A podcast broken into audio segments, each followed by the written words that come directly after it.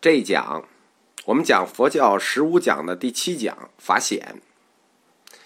在中国西去求法的路上呢，有三个人最重要。我们一谈西去取经，就是唐僧。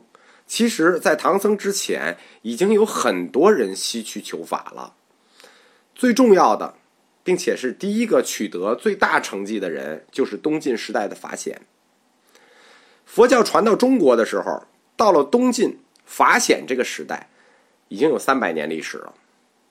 传进中国的有两大体系，先传进来的是以安世高为代表的小乘禅学，后传进来的是以支谦、支娄迦琛为代表的大乘空宗般若。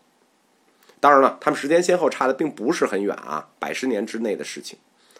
大乘、小乘就都传进来了。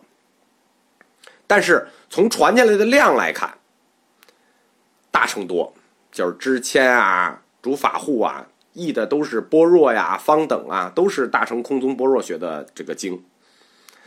到了道安的时候，就是这个大家如果这个时序不太清楚，去听一下我的那个佛教通识讲座。到了道安的时候呢，主要译的是小乘经，因为道安主要译了是多部。有部的经论就是说一切有部，这是小乘经。紧接着后面的鸠摩罗什，那大乘就非常昌明了。大乘特别适合中国，为什么呢？因为我们中国人骨子里都是小乘，就是求自己的解脱；但嘴上都是大乘，就是求普度众生。就是我们中国人的这个心口不一啊，就跟小乘大乘很契合。此时佛法深入了中国的文化。我们知道，一种外来的文化，而且它还不是一般的文化，是一个外来的宗教，那就是思想意识形态上很强的一种东西。它如果传进了一个文化传统迥异的国家，不可避免的就要碰撞，因为我们知道啊，基督教很早也传进中国了，它为什么就没站住呢？对，那就是碰撞被撞碎了。一个宗教传到我们国家。它一定要经历很长时间的试探、伪装，啊，也不能叫伪装，就是试探、变形和适应，才能被我们中国人接受，最后达到融合的阶段。到了东晋的时候，就是到了法显时代的时候，可以说已经进入了这个融合时代，因为从政治形势上看，东晋的时候啊，大家了解历史。中华大地已经分为南北两区了，因为西晋已经亡于公元前三百呃公元后三百一十六年，就是建兴四年。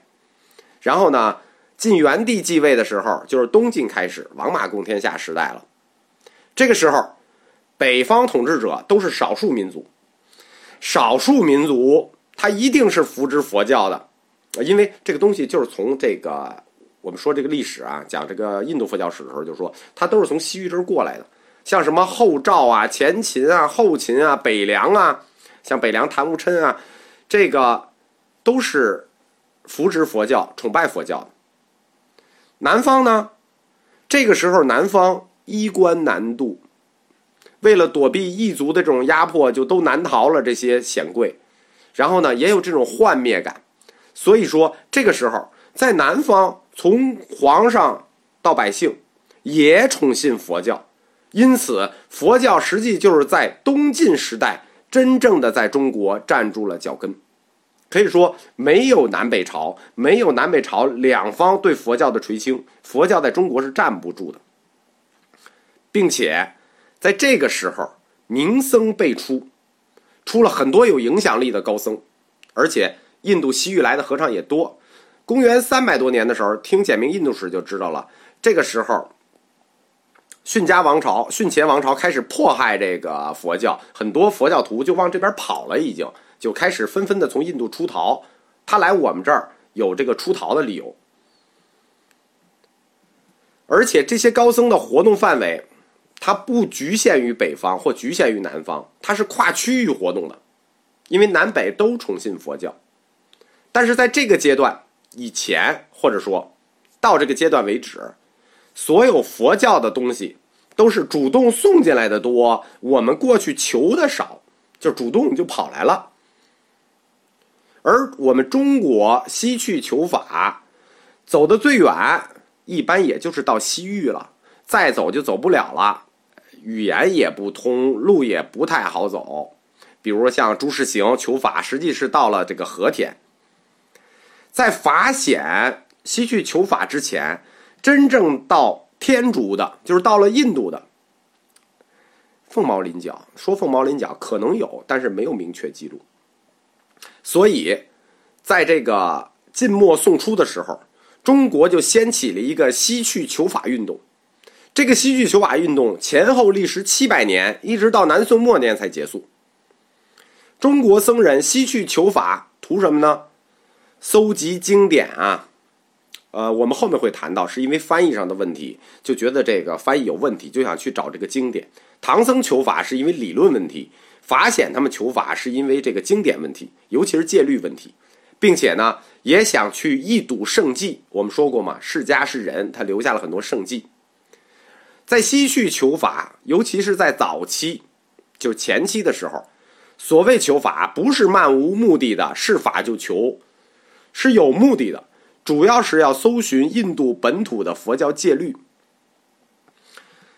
根据中国佛教的发展情况，我们就知道这个时候去印度求取戒律是有必然性的，因为僧尼的人数日益增多啊。北魏灭佛有什么原因？就因为全国恨不得有三分之一的人都是和尚，所以说僧尼一多，僧团组织就形成了。那紧接着就产生了一个如何管理的问题，包括寺院管理问题。如果你人数少，咱们就哥儿几个都出家了，对吧？约法三章就行，这就可以使僧团或者僧伽组织正常运行。但人一多，你就要比较详备的条例，呃，衣食住行都要有。所以说，法显去天竺求法的目的，核心是求取戒律。那么。我们先简单的谈一下法显的生平。其实关于法显这个人，我在讲佛教通史的时候想过，是不是要重点讲一下他。后来考虑到通史要过得比较快，又考虑到这个季先生专门有，我就把它放到这里来讲。法显，他本名姓龚，武阳人，三岁变为度为沙弥，二十岁受大戒。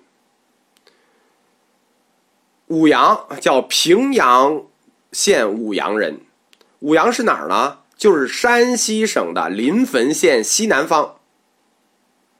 他生于公元三百四十二年，晋朝咸康八年。关于他西行去求法的这个目的呢，这个有专门的有一本书叫《右录》，《右录》里头有有说，原文是说：“常楷经律稀缺。”是志寻求，在《高僧传》里头呢，也是这么说，就是重点在什么呢？经律稀缺，重点在律，就是没有律法。这是别人写的，法显他自己的话是很有权威的。《法显传》的第一句就说：“显昔在长安，慨律藏残缺。”就是感慨律藏残缺，只说了律藏，没有提经。就是说他去就是取律的。他到了印度的时候，就在他的那个《发现传》里自己写：“显本心欲令戒律流通汉地。”说明他念念不忘的到印度取的，就是这个律。万里投荒，要求印度佛教的戒律，戒律以解中国之困。他出发的时间是东晋隆安三年，此时，我们说第一个真正中国的僧人道安，已经死去十年了，而另一个大成的宗师鸠摩罗什也来到中国了，刚来。在他西域的行程里头，《右录》里头有原文，但写的很简略。本来我们就是下一讲我们会详细展开他西行的旅程。但是呢，他有一段很简略的古文原文，这段古文原文很感人，我给大家念一下。关于法显西行，他是这么写的：西渡沙河，上无飞鸟，下无走兽，四顾茫茫，莫测所知，唯视日以准东西，就是看太阳辨别东西。人骨以标行路，路上全是人骨头。屡有热风恶鬼，遇之必死。险任远违命，直过艰难，有请至葱岭，岭冬夏积雪，有恶龙吐毒风，与沙砾，山路为艰，壁立千仞，渡小雪山，遇寒风暴起。会景战不能前，余险云吾妻死矣。轻可识去，言绝而足。这个说的是一个人，就是会景，就死在那儿了，死在小雪山了。显抚之，豪涕曰：“本图不果，命也奈何？复自立孤行，遂过山险。凡所经历三十余国，至北天竺。”这就是这段简略的西行的记录。我们下一讲可以展开讲一下法显整个西域活动的这个旅程。